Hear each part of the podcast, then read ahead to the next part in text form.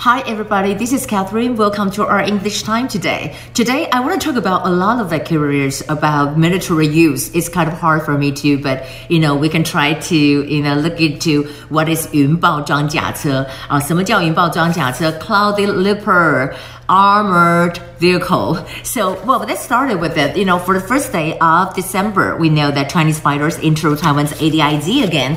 We talk about the ADIZ，就是我们讲到的航空识别区。那当然，从这个事情以后，我们就要来告诉大家，我们台湾有一些自己制造的。我想跟大家 share 这个字，这个字叫 indigenous。indigenous 就是自制、自己制造的。你把任何的呃，不管是所谓的 submarine or other weapon，你在前面加一个 indigenous，就是表示这是 自己制造的哈。这个 indigenous 这个字呢，有点像是原住民或者是本土这样的一个味道。那我们讲到这个云豹哈，cloudy leopard，事实上 CM thirty。啊，thirty two, thirty three, thirty four 都一样。那这里讲到的它的全名就是 Cloudy Leopard Armored Vehicle。那我们看到这个字就是 Cloudy Leopard，Leopard 就是豹，云豹哈，有云的豹，很很特别的一个名字。Armor the Vehicle，Armor 就是呢装甲，armor Vehicle 就是装甲车。Uh, now, except for that, we talk about that because you know, um, uh, we have the gun barrels. 什么是 gun barrel？就是我们在外国买的这个炮啊，这个炮这个等于管炮，管炮之后呢，就要装到这个我们自己的车子上面。装到什么上去呢？这里有一个 prototype。What is prototype? Last time we learned about submarine. We talk about prototype. Prototype 就是我们讲的原型。哈，我们讲的这个原型就是 prototype。那当然在这里呢，也有包括了就是。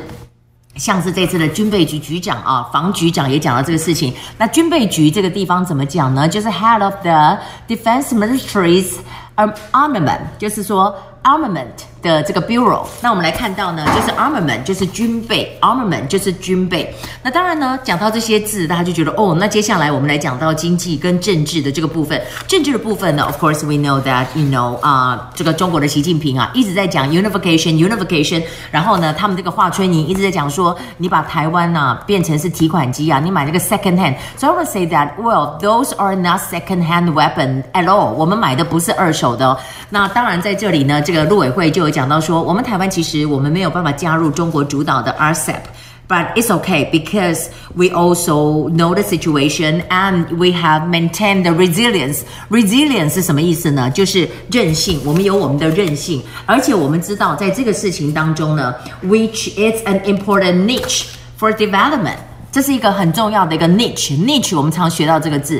比如说你的英文很好，你就得到这个好处，就是 niche。What is your niche？niche 是讲你的优势，是讲你的利基哈，利基有利的基础，niche 这么一个意思。那当然在这里还有一个跟 U.S. presidential election 有关的，就是呃 CNN 非常难得的，他跟另外一个国际的组织研究，他说，哎，现在呢 Democrats 他们是有黑钱，中国我们讲国语是讲黑钱，but actually is not that。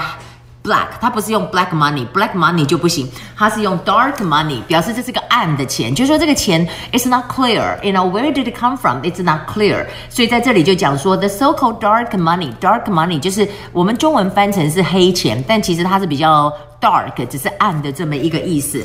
那他说最大的受益者哈，the 最大的受益者 the beneficiary，the beneficiary 是谁呢？就是 President elect。 Joe Biden beneficiary beneficiary，我们常听到这个字，比如说你是在，不管你是讲到这个 case 里面的受益人，或者你讲到遗属 will 里面的受益人，就有这么一个 beneficiary。And of course, I want to talk about the three one one. 在三一地震的时候，台湾真的捐了不少的钱哈。那所以呢，日本方面他们就讲说，希望啊，接下来明年的三一一就刚好是十周年呢。所以十周年呢，他们是非常感谢，希望呢两边的关系都很友好。而且他们说非常的感谢台湾捐了多少，就是呢 twenty five billion Japanese yen，而且呢还包括了派遣了非常多的救难部队。所以派遣就是 dispatch。这个过去式就加 ed dispatched，dispatch 就是派遣哈，你可以看到 dispatch 就是派遣的意思。那当然，在今天我也谈到了，今天 is the first day of our um autumn winter project，you know prevention the COVID-19。我们讲到秋冬专案，it's the first day。So what are the main focus？就是说，第一个你在八大场所要带。 Wear mask. And the other thing 最重要就是说，你从国外回来的人，你就要有所谓的这个所谓的阴性的检测啊。那阴性检测，我们在这里看到，如果你没有的话，你就签切结书啊。切结书是什么呢？Affidavit，affidavit 就是切。